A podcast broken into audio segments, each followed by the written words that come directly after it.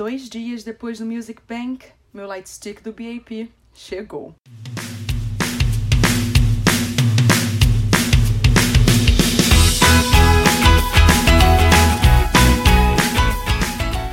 O episódio de hoje era um que eu estava muito ansiosa para fazer e que alguns de vocês também me pediram para falar um pouco.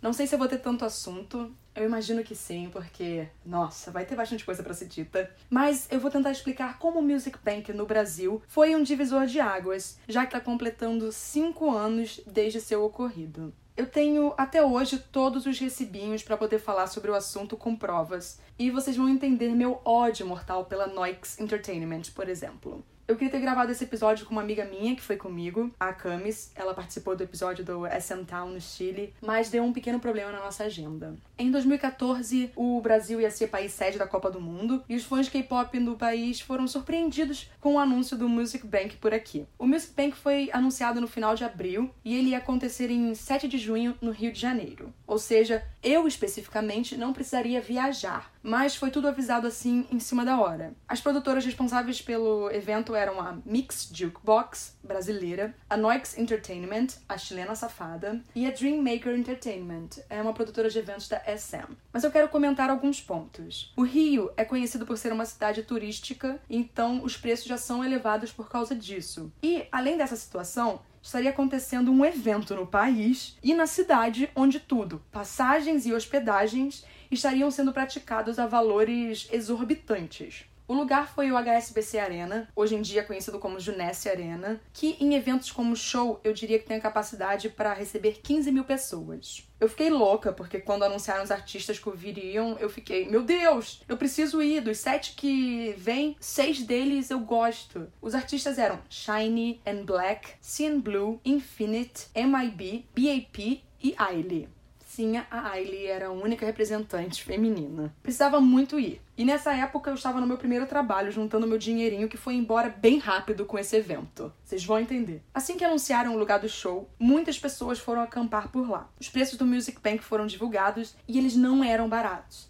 Apesar disso, tinham pessoas de diversas cidades do país no show. Mesmo com aquilo tudo que eu disse, passagens e hospedagens caras. Teve gente vindo do interior do país, teve gente vindo do Nordeste, teve gente vindo do Norte, teve gente vindo do Centro-Oeste. Tudo tinha meia entrada, mas eu vou falar o preço das inteiras. A pista custava 600 reais, o nível 1 550 e o nível 3 tinha preços variando entre 200 e 420 vendido separadamente em outro site, estava o Meet and Greet a 460 reais, claramente sem meia entrada. Otária como fui, vocês vão entender em breve, comprei a inteira do nível 1, que ficou 605 reais, e comprei o Meet and Greet a 460. Ou seja, eu, pessoa do Rio de Janeiro, já tinha gastado mais de mil reais nesse evento porque eu amava aqueles artistas. Eu agora, infelizmente, não consigo lembrar se foi anunciado na venda do Meet and Greet que só seriam alguns artistas, ou se eles não falavam disso. Então, vou tentar pensar positivo, já que eu vou falar tanta coisa ruim, e dizer que eles mencionaram,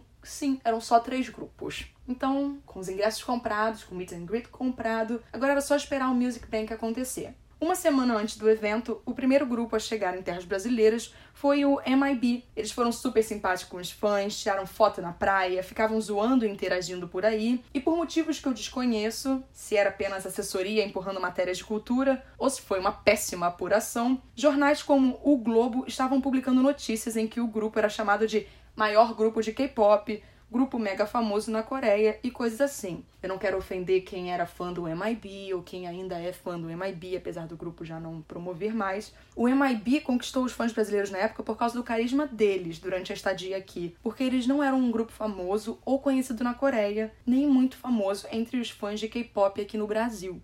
Nisso, eu comprei um tigrão do ursinho Pooh e pedi para minha tia costurar uma brusinha verde e amarela escrito Bang com um 90 nas costas dele. Essa informação é importante para o futuro. Mantenho na na cabeça. Chegou a semana do show, os grupos foram chegando e eu fui fazer a doida no aeroporto para ver o BAP de madrugada no sábado do show. Não era a única. Uma multidão acabou criando muita confusão no aeroporto e eu mal consegui tirar foto dos integrantes passando pelo portão sem elas terem ficado borradas de tanta trombada que eu levei. Fui para casa, troquei de roupa e parti para o lugar do show porque era na Barra da Tijuca e isso é longe de tudo se você não morar na própria Barra da Tijuca. Eu tinha que chegar cedo porque o meet and greet era antes do show e eu não queria me arriscar chegando muito em cima da hora. Então eu fui, fiquei na fila, fiz amizades, ganhei uns produtos coreanos como CC Cream, sabonete afins. Eu até fiz um vídeo, né, comigo testando maquiagens coreanas vencidas, falando dessas. Mas já tava assim, gente, uma bagunça na fila. A fila já estava bagunçada, ninguém sabia responder nada muito direito, as pessoas respondiam agressivamente e estava tudo atrasando com o horário combinado. Agora não lembro se eles tinham falado uma hora ou duas ou três, mas toda hora o horário mudava. Resumindo, a parte do meet and greet, que é a pior parte, foi assim: quem levou presente precisava deixar na entrada porque os integrantes não iam receber. Otária, eu deixei lá o bangzinho junto com centenas de outros presentes, porque fiquei com medo do Jungkook não aceitar. Ao entrar, ficamos em um curralzinho e vimos que não teríamos um meet and greet, nem um fansign como anunciado ao valor de 460 reais. Era um high touch, com fotos tiradas ao lado de outras nove pessoas e com dois grupos ao mesmo tempo. Não existia momento para interação, os seguranças eram rudes, empurravam e gritavam com os fãs. Depois desse inferno, a gente pôde subir para o nosso lugar. Foi, foi uma loucura. O Fiuk, por motivos que todos nós desconhecemos até hoje, foi chamado para ser MC brasileiro do Music Bank. Na época foi informado que ele curtia um pouco de K-pop, o que claramente era uma mentira. Ele passou vergonha lá no palco, deixou todo mundo meio desconfortável e por todo mundo eu quis dizer o público que estava reagindo com uma cara de desgosto.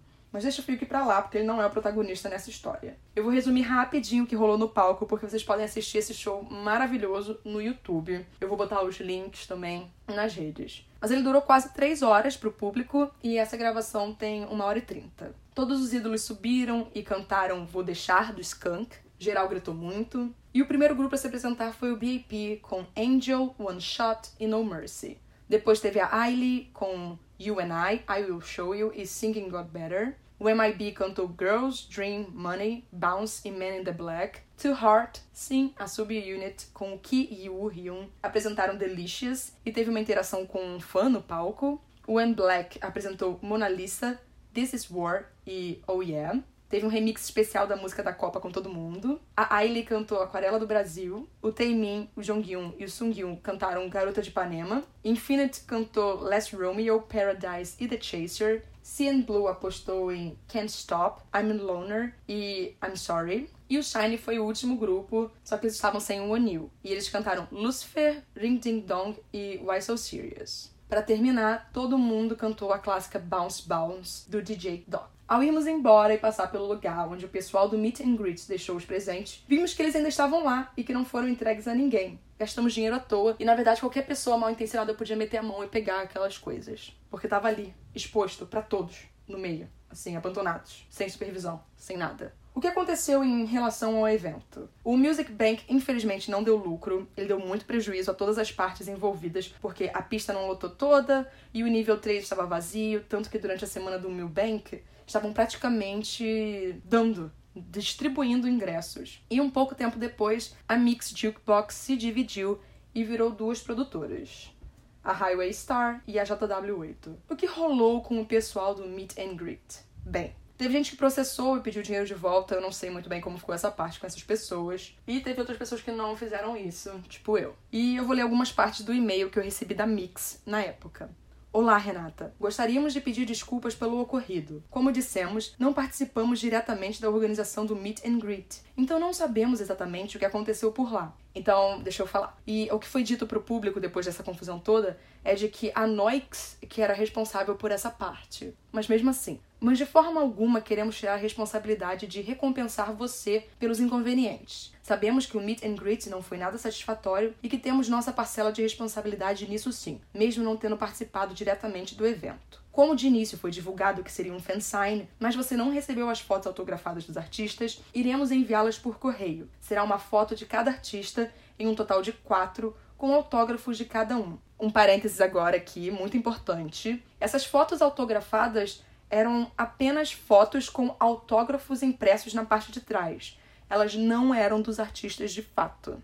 Além disso, oferecemos desconto na compra de ingressos para o fan meeting do BTS, que acontecerá no dia 1 de agosto em São Paulo. Então, eu não tive como ir no show do BTS, porque além de ter gasto muito no Music Bank, eu estaria trabalhando na hora desse evento no Rio de Janeiro, eu não teria como ir para São Paulo. Ou seja, eu nunca desfrutei do desconto. Novamente, pedimos desculpa pelo ocorrido, entendemos a insatisfação de todos e lamentamos por não termos conseguido evitar que esses transtornos acontecessem.